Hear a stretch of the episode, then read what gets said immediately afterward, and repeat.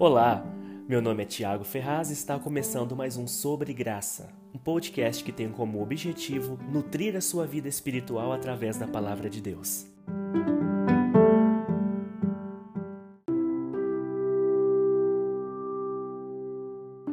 Olá! Cada vez mais podemos perceber que a volta do nosso Senhor Jesus Cristo está próxima. Desde o início da organização da Igreja na Terra, o retorno do Senhor é anunciado e aguardado por seu povo. Neste podcast, quero compartilhar um texto bíblico que nos instrui a esperar por este grande dia. Vamos ao texto. Tudo isso é ainda mais urgente porque vocês sabem como é tarde. O tempo está se esgotando. Despertem, pois nossa salvação está mais próxima agora do que quando cremos no início. A noite está quase acabando e logo vem o dia. Portanto, deixem de lado as obras das trevas como se fossem roupas sujas e vistam a armadura da luz. Romanos, capítulo 13, versículos 11 e 12. Nos versículos anteriores, o apóstolo Paulo comenta sobre a importância de exercermos o amor ao próximo. E na sequência, alerta a igreja a despertar para a salvação prometida pelo Senhor.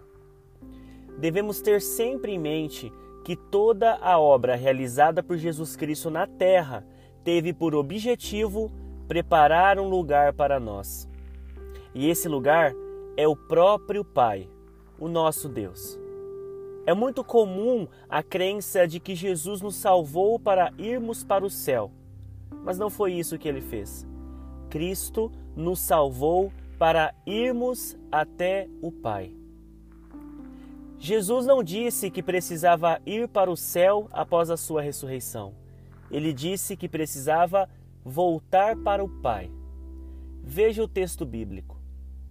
Maria, disse Jesus, ela se voltou para ele e exclamou: Rabone, que em aramaico quer dizer mestre. Jesus lhe disse: Não se agarre a mim, pois ainda não subi ao Pai.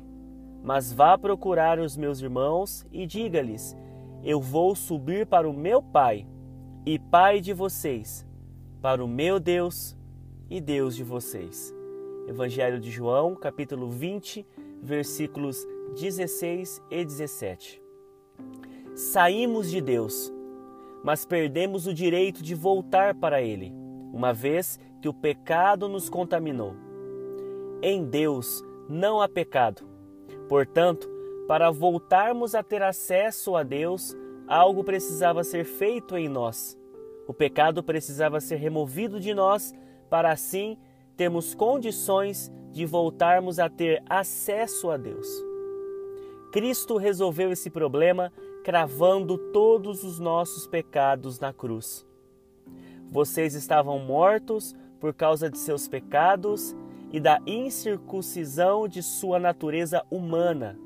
Então, Deus lhes deu vida com Cristo, pois perdoou todos os nossos pecados. Ele cancelou o registro de acusações contra nós, removendo-o e pregando-o na cruz. Desse modo, desarmou os governantes e as autoridades espirituais e os envergonhou publicamente ao vencê-los na cruz.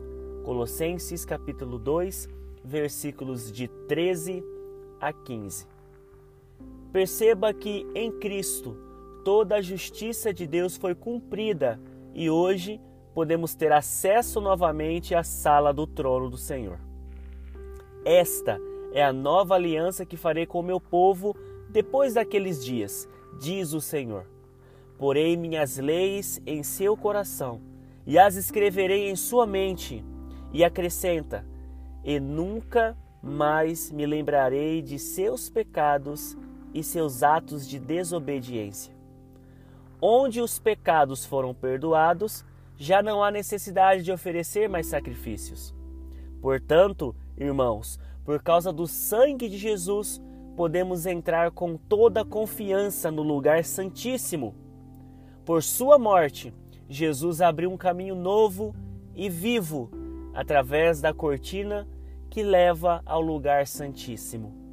Hebreus capítulo 10, versículos 16 a 20. A volta do nosso Senhor Jesus Cristo está próxima.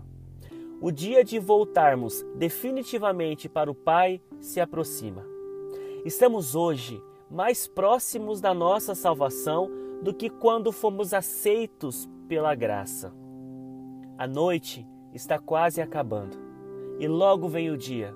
Portanto, deixem de lado as obras das trevas como se fossem roupas sujas e vistam a armadura da luz.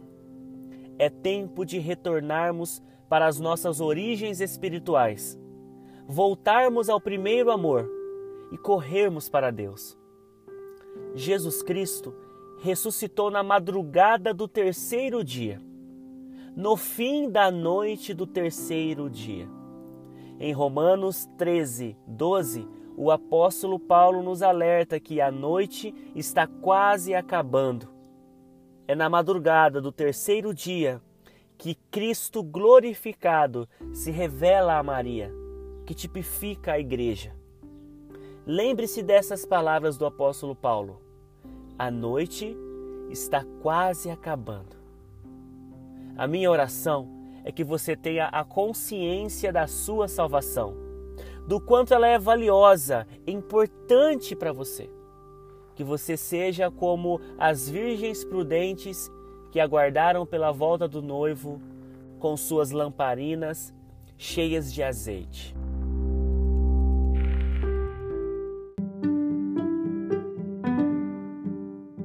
Quero incentivá-lo a aumentar a sua intimidade com Deus através da oração e da leitura diária da Bíblia Sagrada. Desejo que você seja grandemente abençoado. Compartilhe essa mensagem para que mais pessoas possam ser nutridas pela palavra de Deus. Nos encontramos no próximo podcast sobre graça. Um forte abraço e até breve.